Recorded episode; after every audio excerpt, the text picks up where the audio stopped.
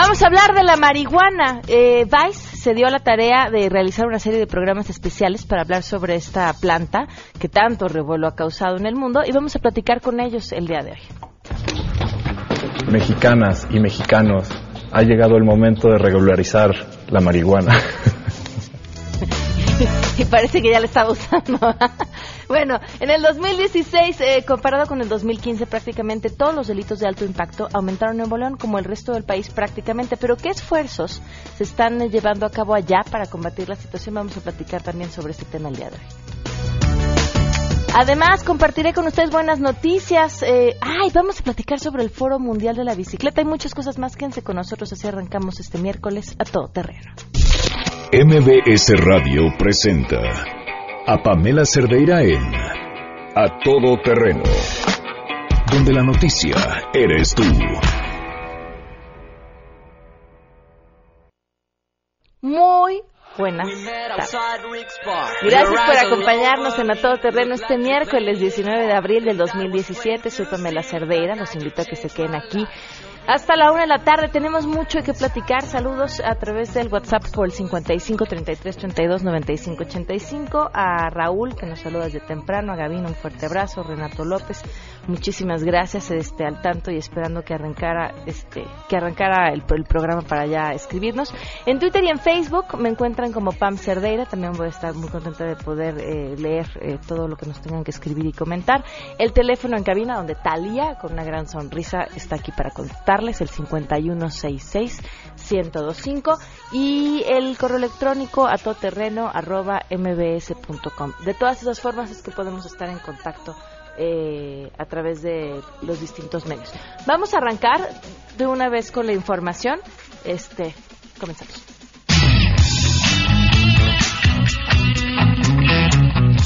Exámenes, acoso y la ambición por ser el mejor de la clase mantiene bajo altos niveles de ansiedad y estrés a los estudiantes mexicanos. De hecho, el 60% experimenta altos niveles de estrés a causa de un examen incluso cuando están bien preparados, resalta la Organización para la Cooperación y el Desarrollo Económico, la OCDE, en su estudio sobre niveles de bienestar, como explica Gabriela Ramos, directora de gabinete del organismo. La ansiedad vinculada a la escuela y a la satisfacción de la vida y en el promedio de los países de los, los estudiantes que reportan tener los niveles más altos de ansiedad también reportan un nivel de satisfacción con una vida menor. En los países de la OCDE, 56% de los estudiantes reportaron ansiedad a causa de un examen, incluso estando bien preparados. Y ese porcentaje fue del 49%, o sea, 7 puntos menos en Finlandia. México registró un nivel del 60%, ligeramente por encima del promedio OCDE, ¿no? Estos países que tienen buenos resultados, pues los estudiantes reportan menos que quieren ser uno de los mejores de su clase. México, pues nuestros, nuestros estudiantes sí son más ambiciosos, incluso por arriba del promedio de la OCDE. Les ha informado Rocío Méndez. En el marco de la visita de trabajo que realiza por España, el secretario de Relaciones Exteriores, Luis Videgaray, afirmó que las declaraciones del presidente de Estados Unidos, Donald Trump, sobre el Tratado de Libre Comercio reflejan su impaciencia por el retraso en las negociaciones. Tras asegurar que las negociaciones empiezan hablando, el encargado de la política exterior destacó que México está listo para iniciar este proceso. Creo que las declaraciones de hace un par de días del presidente de los Estados Unidos reflejan cierto cierto grado de impaciencia hacia un proceso interno en los Estados Unidos que ha venido retrasando el inicio de las negociaciones formales con México. México está listo para negociar eh, y para discutir nuestro acuerdo de libre comercio. Y por cierto, tenemos extraordinarios negociadores comerciales con una gran experiencia, encabezados por nuestro secretario de Economía, Ildefonso Guajardo, que están absolutamente listos, con una visión clara de qué es lo que México quiere de esa eh, negociación comercial. Videgaray Caso estimó que la negociación de la parte comercial del TLC podría iniciar en el verano y aseveró que México llega a este proceso sin miedo, informó René Cruz González. Gracias, muy buenas tardes. Yo les informo que la encuesta nacional de seguridad pública urbana realizada por el INEGI arrojó que durante marzo del 2017 se encontró que 72.9% de la población de 18 años y más considera que vivir en su ciudad es inseguro, lo cual es estadísticamente superior al nivel obtenido en marzo del 2016, cuando esta percepción fue de 69.9%. En marzo del presente año, las ciudades con mayor porcentaje de personas de 18 años y más que consideraron que vivir en su ciudad es inseguro fueron Ecatepec, Villahermosa, Y también la Ciudad de México, además de Fresnillo y Coatzacoalcos, mientras que las ciudades cuya percepción de inseguridad es menor fueron Puerto Vallarta, Mérida, Durango, Saltillo, Piedras Negras y Aguascalientes. La encuesta también señala que en marzo pasado el 80.2% de la población de 18 años y más manifestó sentirse insegura en los cajeros automáticos localizados en la vía pública, 73.4% del transporte público, 66% en el banco y 65.1% en las calles que habitualmente utiliza. Les informó Carlos Reyes. En medio de una fuerte lluvia e intenso frío, el concierto sinfónico en honor al británico y camaleónico David Bowie se llevó a cabo en la Cámara de Diputados como se tenía previsto y como organizaron legisladores del PRD y la Embajada del Reino Unido en nuestro país. Aunque las condiciones climáticas fueron adversas para la presentación de la Orquesta Filarmónica Comunitatis y la banda Los Space Oddities, el concierto se retrasó casi dos horas y los músicos debieron parar hasta en tres ocasiones debido a la lluvia. Finalmente, este se llevó a cabo, lo que los diputados no pudieron sacar adelante porque tampoco hubo condiciones, pero de tipo político, fueron pendientes de la agenda parlamentaria en materia de seguridad, como la Ley de Seguridad Interior. Pero eso sí, aunque ayer llovió y tronó en las inmediaciones de la Cámara, lo que sí se llevó a cabo fue este concierto Bowie Rock Sinfónico, informó Angélica Melín.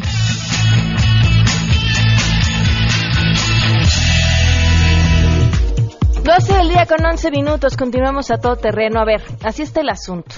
Ante la Asamblea Legislativa del Distrito Federal, ahora Ciudad de México, la fracción parlamentaria del PRD, eh, a través de uno de los diputados, solicitó que se inicie un procedimiento para destituir a la delegada de Tlalpan, Claudia Sheinbaum. ¿Esto por qué? Porque además de ser delegada, eh, tiene un puesto como investigadora en la UNAM, si no me equivoco, ahorita que ella nos corrija, y cobra por ello y por este puesto, según según lo que dice en, a través de la fracción parlamentaria del PRD, debería dedicarse a la investigación de tiempo completo y no podría dedicarse a la función pública como lo hace en estos momentos como delegada. Para hablar sobre este tema nos acompaña justamente ella. Claudia, gracias por estar con nosotros. Buenas tardes. Hola, ¿qué tal? Muy buenas tardes. ¿Qué decir sobre esto?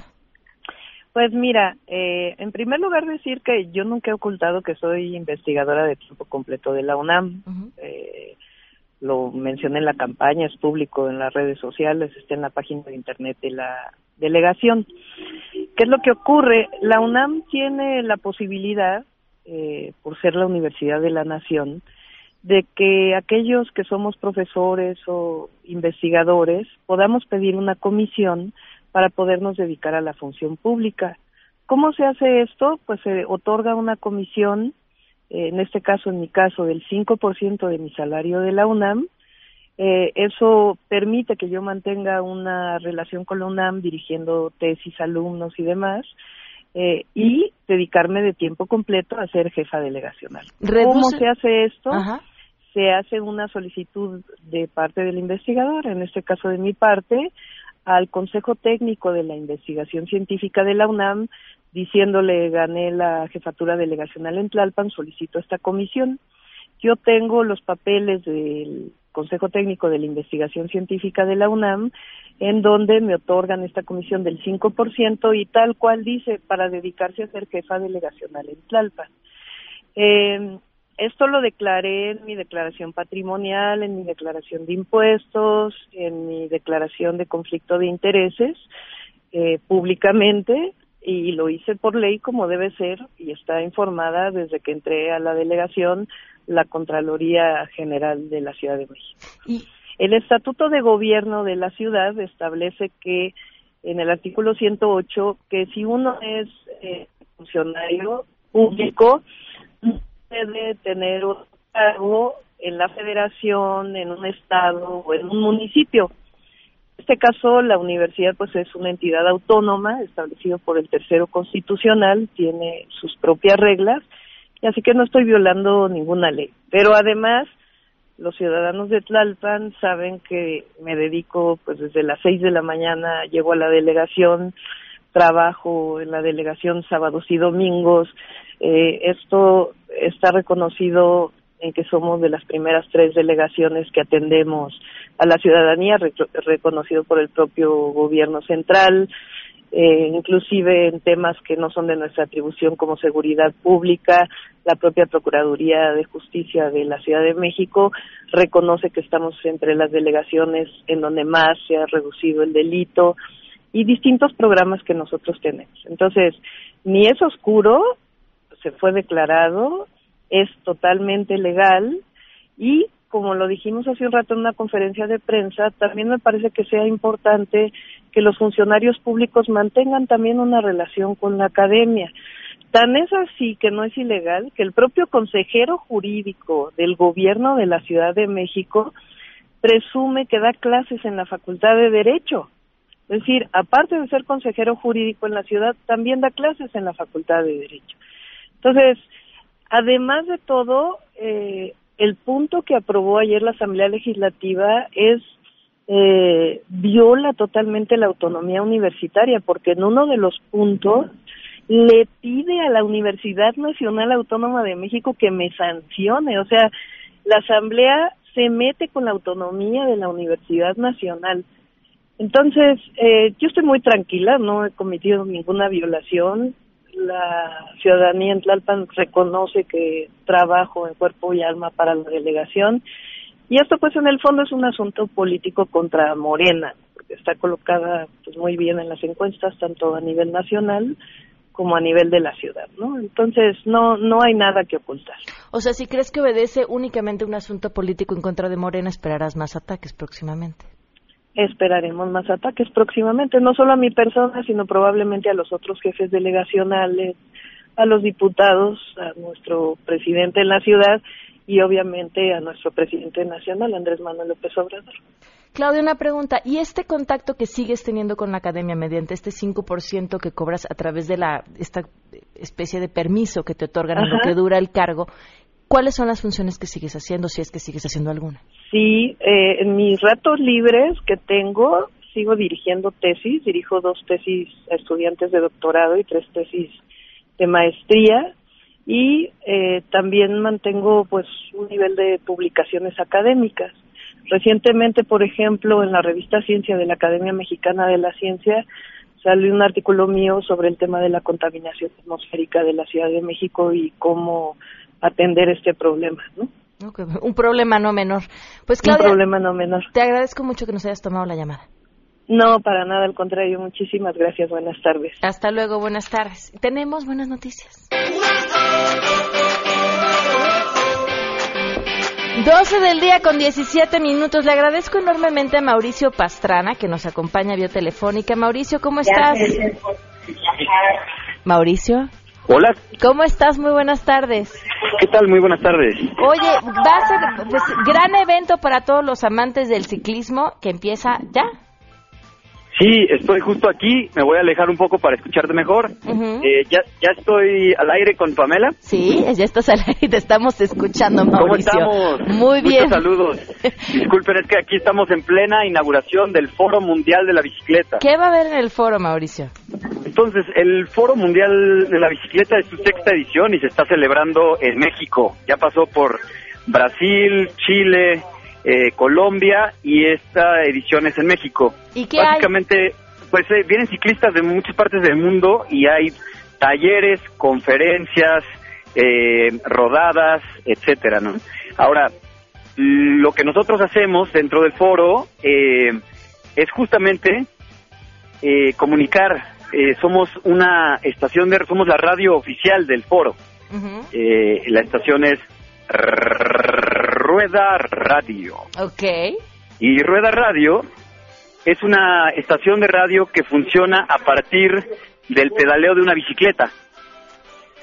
Entonces, les voy a platicar un poquito de, de este mecanismo. Básicamente es una bicicleta que cuando le pedalea el público que participa, porque nosotros invitamos a que la gente pase a, a pedalear, Cuando pedalean, eh, transforma la energía mecánica a energía eléctrica y entonces funciona nuestro mecanismo radiofónico. ¿A poco les alcanza con el pedaleo para poder mantener al aire su estación por internet? Así es. Bueno, en realidad lo que nosotros hacemos es transmitir en el punto local. Ahorita, ahorita, mientras estamos platicando, yo estoy viendo, te puedo describir la escena. Estamos en la explanada de rectoría en la UNAM, en donde fue la inauguración, y está la bicicleta de rueda radio y hay mucha gente alrededor eh, queriendo pedalear y estamos transmitiendo, tenemos un parlante adelante y uno atrás y estamos transmitiendo, transmitiendo música, información del foro. Tenemos eh, nuestro nuestro micrófono, eh, donde estamos haciendo entrevistas y pasa gente a explicarnos eh, cuál es su participación del foro, etcétera. Y para que esto funcione, tiene que haber alguien pedaleando. Entonces es un poco una metáfora de cómo a partir de nuestra participación, nuestro movimiento, podemos eh, hacer una transformación, ¿no? Oye, y comienzan también el día de hoy con el reto de 22 días sin gasolina. Exactamente, se, se comienza el reto de 22 días sin gasolina, en donde hay varias universidades involucradas. Eh, y ahorita justo dieron el banderazo aquí en, la inauguración en, en CEU. Eh, yo los invitaría a, a visitar la página de, del Foro Mundial de la Bicicleta, que al ser el sexto foro, eh, la página es fmb6.net. Okay. fmb6.net y ahí van a encontrar Rueda Radio, ahí pueden darle play para escuchar la estación y ahí viene todo el programa del Foro Mundial que es eh, del día de hoy hasta el domingo. Perfecto, pues Mauricio, muchísimas gracias, que tengan mucho éxito en este foro y bien por todas esas acciones. Muchas gracias, muchas gracias a ustedes. Me encanta que, hablemos de radio, de radio a radio, aunque la nuestra sea hecho, hecha a mano, igual es con mucho, con mucho amor. Y aquí nos surgiría que nos pusieran unas bicicletas para pedalearle, ¿no? Exacto. bueno, pues ahí sí nos, nos muy bien. Es una visita con, con la bicicleta oficial para, para que la conozcan. Perfecto, muchísimas gracias. Muchos saludos a todos y si nos quieren seguir en redes sociales es arroba rueda radio, Facebook, Twitter y Instagram. Ok, gracias. Gracias a ustedes, saludos. Bye, 12 con 21, vamos a una pausa y continuamos a todo terreno. Si te perdiste el programa A Todo Terreno con Pamela Cerdeira, lo puedes escuchar descargando nuestro podcast en www.noticiasmbs.com. Pamela Cerdeira regresa con más en A Todo Terreno, donde la noticia eres tú. Marca el 5166125.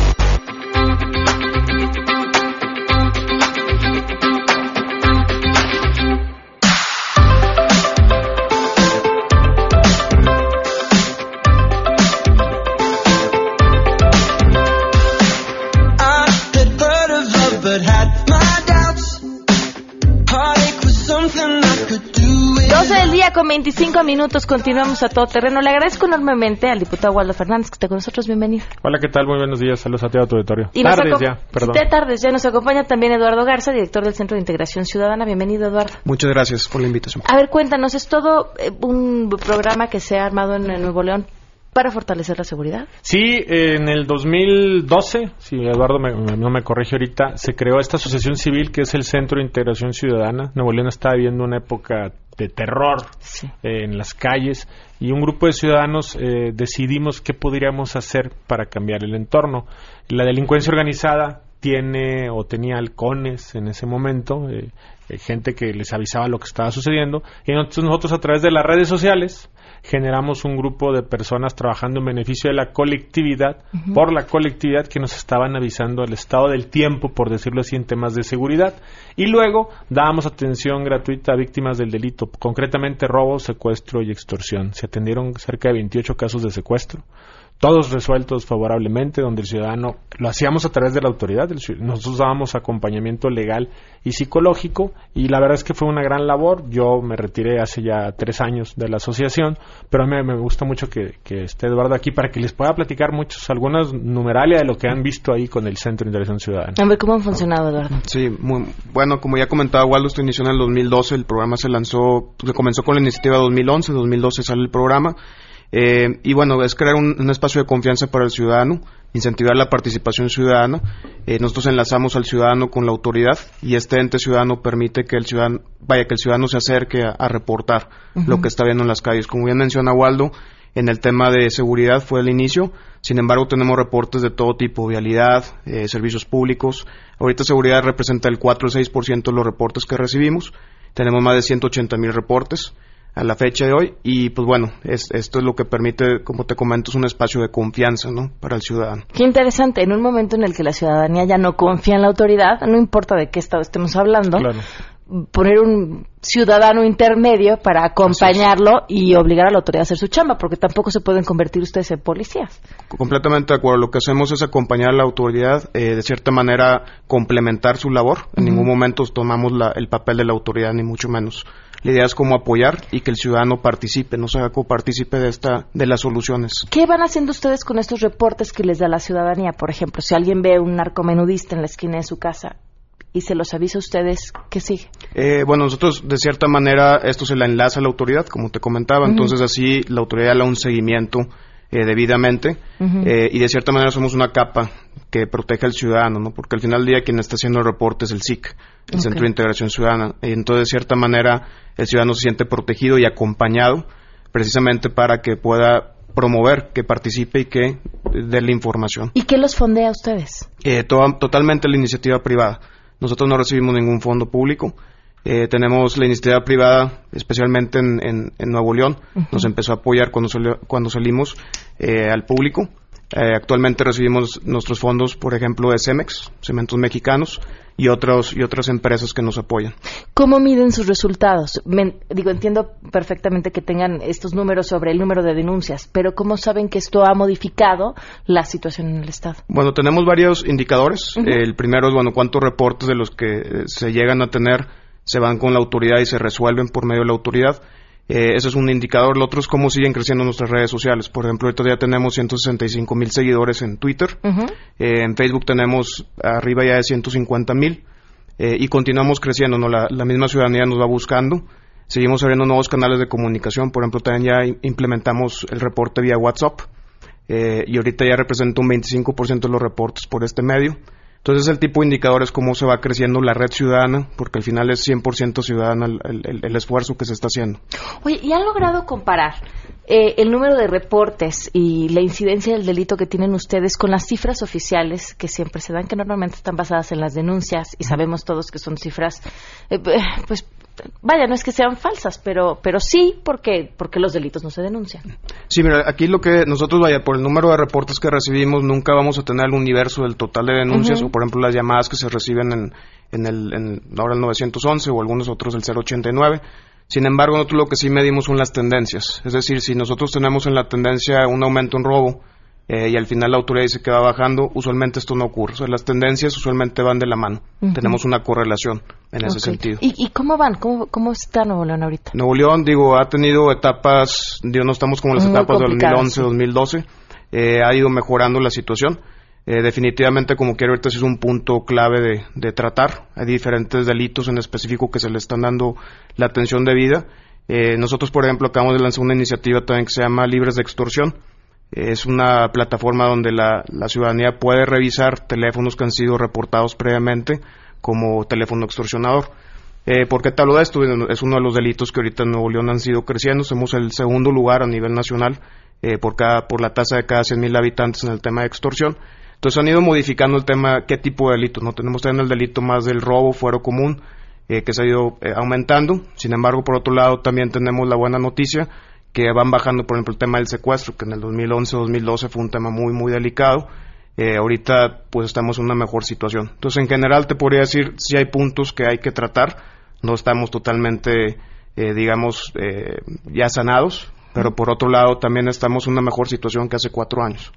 ¿Qué, tantas diferencias hay, Waldo, entre esto y lo que hace, por ejemplo, en la Ciudad de México el Consejo Ciudadano de Seguridad? De hecho, la mitad del proceso que hacemos nosotros lo tomamos del Consejo Ciudadano de Seguridad eh, Pública de, la Ciudad de México. Ellos incluso nos dieron la capacitación al personal que, ah, que tenemos para la atención psicológica y la atención legal. Lo que no hace el Consejo es las aplicaciones, o en, ese momento desconozco ahora, era el tema de las redes sociales, la tecnología, hay una herramienta que se llama el T1. Eduardo no te lo dice, pero Jack Dorsey, el fundador de Twitter, fue a Monterrey y dijo que el SIC era el modelo genuino del uso de las redes sociales para el uso de la seguridad pública. Google es uno de los patrocinadores del centro y ha reconocido incluso internacionalmente. la ONU creo que le dio un séptimo lugar Awards también. Eh, justo por el tema esto de la plataforma abierta. Entonces, es decir, es todo un fenómeno que se ha hecho a base de tecnología cuando yo conocí el consejo no, no tenían esa parte. Desconozco si hoy lo estén ya implementando de alguna manera. Pero aquí es el uso de la tecnología, las redes sociales en beneficio del ciudadano para generar participación y que el ciudadano pueda participar en el problema de seguridad, que realmente la seguridad nos compete a todos. Esa es la verdad. ¿Cómo cuando tienes este espacio abierto, mm, por ejemplo, me imagino un Facebook donde cualquiera puede postear y decir en tal lugar está pasando esto, ¿cómo, cómo verificas o cómo garantizas que toda esa información que esté ahí sea real? Porque también las redes sociales se han utilizado para... Si gustas, yo contesto porque yo hice el protocolo de, esa pregunta. Toda información que llega al centro tiene eh, cuatro características. Tiene que ser confiable, eficiente y suficiente. Eh, me faltó uno, ahorita me recuerdo. Eh, se lleva una estadística de las personas que tuitean. Entonces eh, ya tienes eh, una persona que tiene eh, credibilidad, que es la, la otra parte. Luego tienes que ver que la información sea confiable. Por más que sea una persona creíble, si te pone que eh, Mickey Mouse y Bugs Bunny están asaltando un banco, pues evidentemente la noticia es falsa. Entonces ya tienes la parte de que la, información sea cierta. Luego tiene que ser suficiente. No puedes decir balacera en la Ciudad de México. Pues la Ciudad de México, que el espacio territorial que ocupa es balacera en la Ciudad de México, en la, en avenida, no sé, Tlalpan, no me, entre que te calle y reduces el espacio para que la información sea eh, suficiente y tiene que ser eficiente. Tienes que hacerlo en un lapso de 5 a 10 minutos para que cuando el ciudadano la reciba le, sirva la información. De nada le sirve al ciudadano saber que hubo un robo de un vehículo de auto a las 9 de la mañana cuando son las 5 de la tarde. Entonces, ese protocolo se hizo con el tema de redes sociales, está automatizado y ya detectas tú cuando hay una persona que tiene un grado de credibilidad. No sé las cifras actuales, pero en el 2013, 14, teníamos 92% de credibilidad de la información que recibíamos. El número 066, que era el de hoy 911, el 60% eran llamadas de broma. Sí. Eso, es una vergüenza, pero eso, y eso pasa en todos lados. Sí, es correcto. Eso pasa en todos lados. Y realmente yo creo que, eh, complementando lo que dice Waldo, lo otro que usamos, además de las estadísticas, que la propia ciudadanía te da la información. O sea, usualmente si hay un evento, se trata de contactar al resto de la, de la red que tenemos para validar, ¿no? Entonces ya cuando tienes a dos, tres personas validando el, propio evento, dándole un seguimiento, pues usualmente ya es, veraz la, información, entonces ya la, canalizamos. También la podemos complementar con la propia autoridad cuando es algo que se quiere verificar y nos está llegando esta información, no, no estamos seguros. Este, ahí se puede trabajar con ellos para ver si ellos lo pueden verificar. ¿no? Entonces es la manera como hemos bajado los, los índices eh, de desinformación y ahorita actualmente tenemos, como bien comenta Waldo, bajo el 3% de desinformación. Entonces, este, comparado a los otros sistemas de denuncia, eh, aquí son reportes ciudadanos, pero comparado con el 089, pues tenemos una estadística bastante confiable y esto es gracias a que es un ente totalmente ciudadano. ¿Podría replicarse este modelo o se ha replicado en algunos otros estados? Sí, de, hecho yo presenté una iniciativa en Cámara de Diputados para que asociaciones de este tipo puedan recibir recursos, estamos trabajando en ella, pero que la reciban directo de cámara, porque si el recurso te lo entrega el Ejecutivo, el primer problema que tienes es que te quieren sesgar con la información, te quieren desmanipular tus, tus resultados o tus números, etcétera. Entonces, así como se dan recursos para asociaciones civiles en temas culturales, que se diera para este tipo de asociaciones. Entiendo que ya se ha replicado el modelo en Puebla, y en, Coahuila. Entonces ahí va, pero la intención sería tratar de replicarlo. No es un modelo que funcione para todo el país, tiene que ser para ciertas metrópolis que reúnan ciertas características de conectividad. En Michoacán yo fui en su momento a dar una conferencia, el problema de Michoacán, por ejemplo, es la dispersión geográfica, hay cuatro o cinco polos urbanos, entonces no es más difícil. Nuevo León, el 92% de la población está en, en el área metropolitana, pero Tijuana pudiera ser, la Ciudad de México tiene un avance importante, ya lo han hecho, en Jalisco se pudiera dar, o sea, no es un modelo para todo el país, pero sí es un modelo para las ciudades más importantes. Claro, y que está funcionando muy bien. Exacto. Pues les agradezco a los dos que, nos hayan acompañado, que nos hayan compartido esta información y estaremos siguiendo lo que sucede con la iniciativa. Claro que sí, muchas gracias y, gracias por el espacio, como mm, siempre. Gracias, 12.36, volvemos. Pamela Cerdeira es a todo terreno. Síguenos en Twitter, arroba Pam Cerdeira. Regresamos. Pamela Cerdeira está de regreso en A Todo Terreno. Únete a nuestra comunidad en facebook.com, diagonal Pam Cerdeira. Continuamos. Porque hay nueve maneras de ver el mundo. Llegó la hora de conocerte con el Enneagrama a todo terreno. Antes de saludar a Adelaida Harrison, bueno, no, primero la saludo. Hola Adelaida, ¿cómo estás? Bien, ¿y tú? Bien, bienvenida. Nada más quiero decirle al público que la News Van está en Sur 16 y Oriente 237 en la colonia agrícola oriental, en Iztacalco. Traen libros. Uy, ahora sí, láncense. Sur 16 y Oriente 237 en la colonia agrícola oriental. Ahora sí, vamos a hablar acerca de, ya habíamos hablado de, bueno, estamos hablando de las pasiones, habíamos hablado de la ira. Así es. Toca? Hoy vamos a hablar del orgullo. Ok. Que realmente una cosa es que hay una personalidad que es la personalidad 2, que lo conocemos como el servicial, el colaborador, que le gusta ayudar a los demás para sentirse querido y necesitado. Este niño, acuérdate que hablamos de las fijaciones, es el que tiene la fijación de que tengo que ser querido para valer. Entonces hago cosas por los demás para que me quieran. Y eso tiene atrás una pasión, se genera la pasión del orgullo, porque yo siento que todo el mundo me necesita, pero yo me acostumbro a no necesitar nada. Y ese es lo que genera la pasión de los orgullosos. Todos obviamente somos orgullosos en algún momento, pero el dos lo mueve el orgullo. Es esa sensación de que pobres de los demás, ¿qué harían sin mí? Y entonces el niño dos empieza a sentirse mejor que los demás. Empieza a ver que su papá está cansado y le pone las pantuflas. O le ayuda a su mamá a cocinar y su mamá está muy contenta. Entonces empieza a sentirse realmente indispensable. Muchas veces se hacen indispensables y van por la vida con esa sensación de que yo soy mejor que los demás. Y ese es el orgullo. Y no se dan cuenta porque además es una de las pasiones que es buena. O sea, finalmente ser ayudador es muy bueno. El problema es que ayudas por los motivos incorrectos. Ayudas para recibir algo a cambio. Y en la personalidad 2 no se da cuenta que siempre cobra el favor. Yo digo que depositas en el banco del amor. O sea, le ayudo a mis amigas, hago favores, hago servicios y después cuando necesito un favor ya sé que me van a pagar. Mm. De hecho, muchas personalidades 2 te dicen, yo no pido un favor si no sé que me van a dar que decir que sí. O sea, el 2 tiene clarísimo la agenda oculta de que yo algún día voy a necesitar un favor. Y entonces de una vez te voy a ayudar. Exacto, entonces van ayudándole a todo mundo para que los necesiten. Y el día que necesitan un favor lo piden y sabes que no hay no. O sea, yo seguro has tenido a alguien cerca que te ayuda tanto que cuando te pide un favor no puedes decir que no. Dejas tu vida por solucionarle la de Sí, claro, claro. Ese es el orgullo del 2. Claro, el chiste es que chequemos que todos tenemos algo de dos en la vida, ¿no?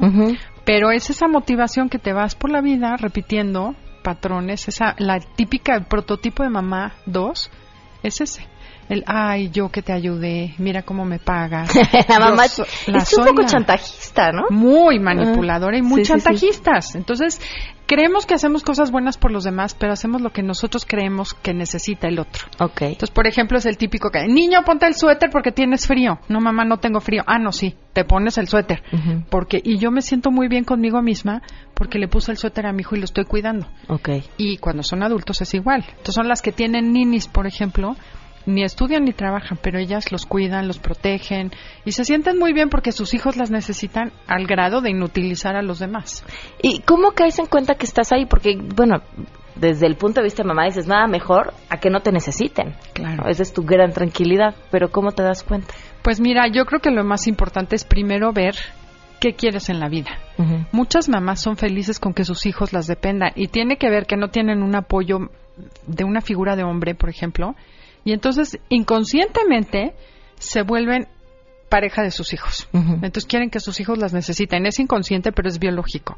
Entonces date cuenta si estás educando a tu hijo para que no te necesite. Cada vez que tu hijo te dice no o no necesito ayuda, ¿cómo te sientes? Si te sientes fatal, es que vas por mal camino. Porque la idea de las mamás es educar a los hijos para que no te necesiten. Y muy pocas mamás tienen claro eso. Entonces, una manera es ver eso. Y luego ver cómo te vas haciendo indispensable. Otra manera de cacharte es cuando te choca que la gente abuse de ti o dé por hecho que vas a ayudarlos. ¿No? Porque te la pasas ofreciendo ayuda y cuando alguien te pide algo que no te gustó, te cae gordo. Esa es otra manera de decir, a ver, es que no estoy ayudando porque quiero ayudar ni porque me gusta, estoy haciéndolo para obtener algo a cambio. Y otro tip, cáchense cómo ayudas a la gente que te va a dar algo, que te va a corresponder. En general, estas personalidades no se dan cuenta que ayudan solo a las personas que les convienen y tienen como dos grupos. En alguna ocasión el esposo de una dos nos decía, mi esposa tiene clarísimo su círculo rojo Y el círculo rojo son sus adoraciones y se voltea de cabeza por esas personas. Luego el círculo un poquito más abierto les ayuda si puede. Dice, y el círculo negro son gente que le vale gorro, es muy mona, muy linda, pero nunca los va a ayudar. Okay. Entonces es cáchate cómo esta personalidad sí tiene una ayuda muy selectiva. Y el orgullo es básicamente eso, esa sensación. Usan frases como, ay, ¿qué haría sin mi hijita de veras? ¿Qué haría si no fuera tu madre? ¿No? que todas las mamás tenemos. Este es el arquetipo de mamá. No, no, la mía nunca me lo ha dicho. Y, la verdad sí no sé qué haría sin ella, pero nunca me lo ha dicho. Ah, qué mono. Pues es muy madura. Sí. O el típico, ay, qué horror. Es que de veras, sin mí, que es, se siente en la última el último refresco en el desierto. Sí, claro, parejas, ¿no? Ese es el orgullo. O parejas que le sacan los calcetines, el cepillo de dientes al marido, hacen todo por ellos para que dependan de ellas. Generan codependencia. Y luego cuando tienes un codependiente te quejas. Tienes toda la razón. Adelaida, si quieren más información pueden escuchar. Mira, ya nos están dando, nuestro nuevo productor, Jos, nos está dando indicaciones de que nos tenemos que ir a cortar. Pero si quieren escuchar Enneagrama, los sábados a las 12 del día aquí en MBC Radio y las pueden seguir en Twitter y en Facebook. En Facebook es Enneagrama Conócete y Twitter es Conoce, no, Conócete MBS. Conócete MBS, conócete. O conócete MBS. Ay, qué horror. Creo que ya me lo había aprendido. Con tantas direcciones, sí. Muchísimas gracias. A ti, Pam. 12.47, volvemos. Si tienes un caso para compartir, escribe a todoterreno.mbs.com. Pamela Cerdeira es a todoterreno. En un momento continuamos. Estamos de regreso. Síguenos en Twitter, arroba Pam Cerdeira, todoterreno, donde la noticia eres tú. Continuamos.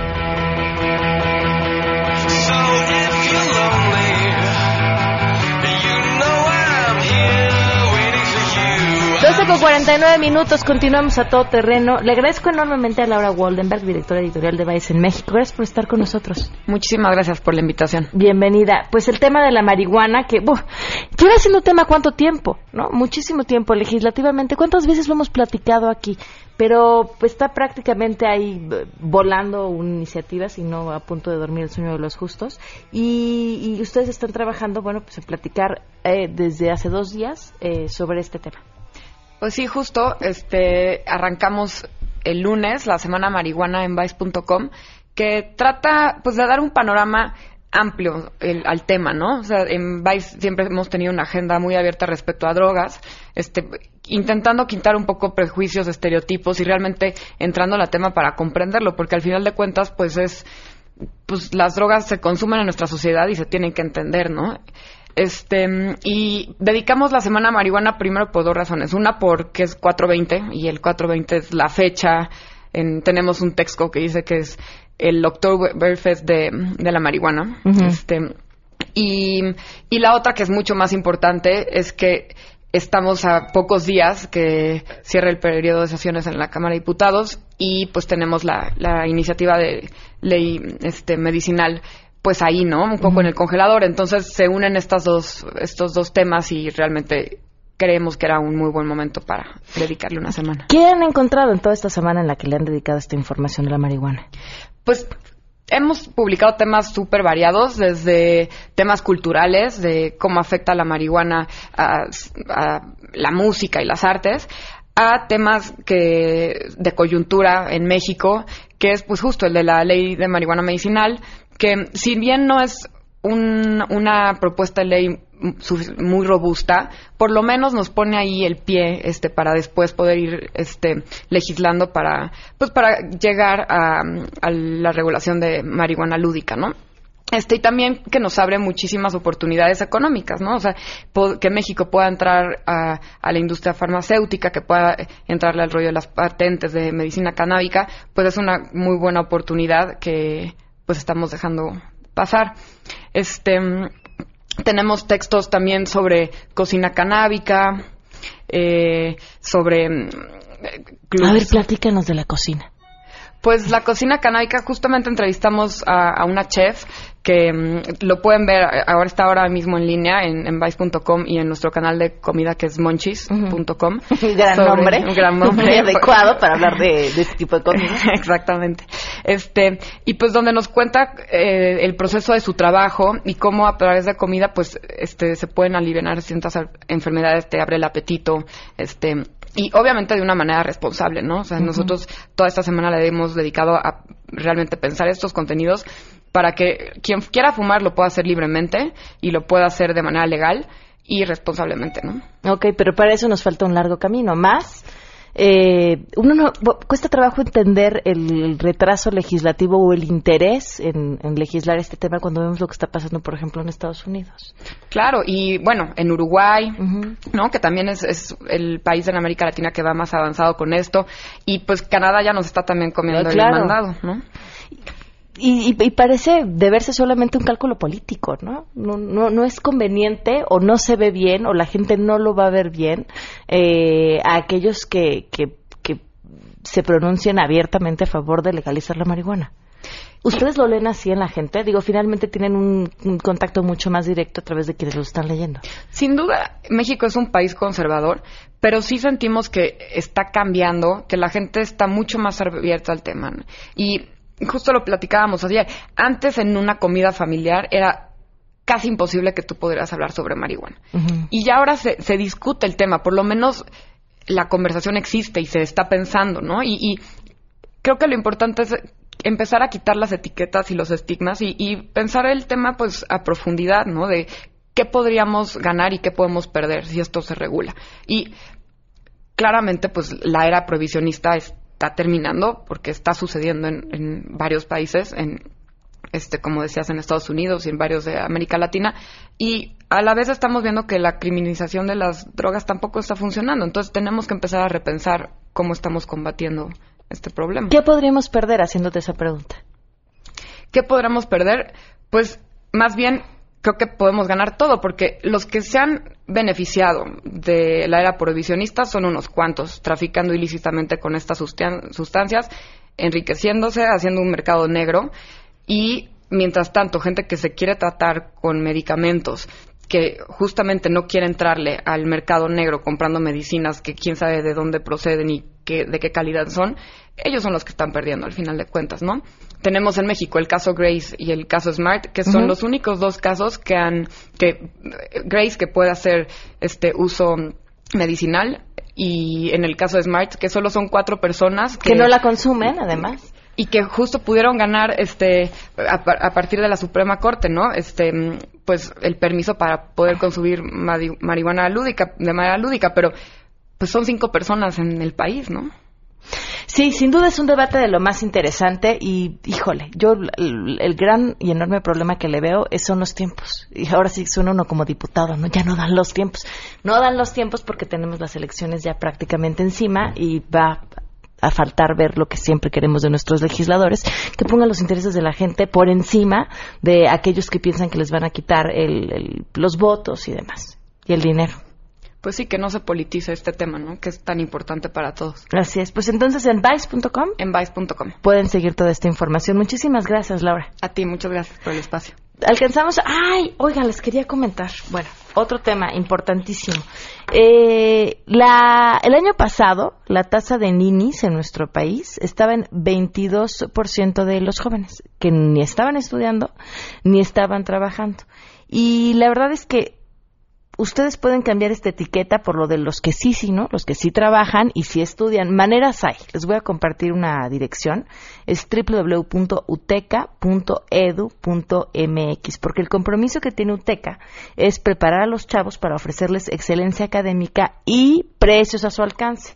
Eh, así pueden estudiar, encontrar horarios flexibles para que además puedan estar trabajando y tener la excelencia académica y los planes de financiamiento necesarios para poder terminar su carrera. Eh, deciden, pueden empezar el ciclo de mayo sin pagar un solo peso en la inscripción ni en las reinscripciones. Ojo, en toda la licenciatura. Eso sí deciden ya y empiezan para este ciclo. Les recuerdo la dirección www.uteca.edu.mx o pueden llamar al 5264 8520. Nos vamos. Gracias por habernos acompañado. Los espero mañana en punto de las 12 del día. Se quedan en mesa para todos. Soy Pamela Cerdeira y esto fue a todo terreno.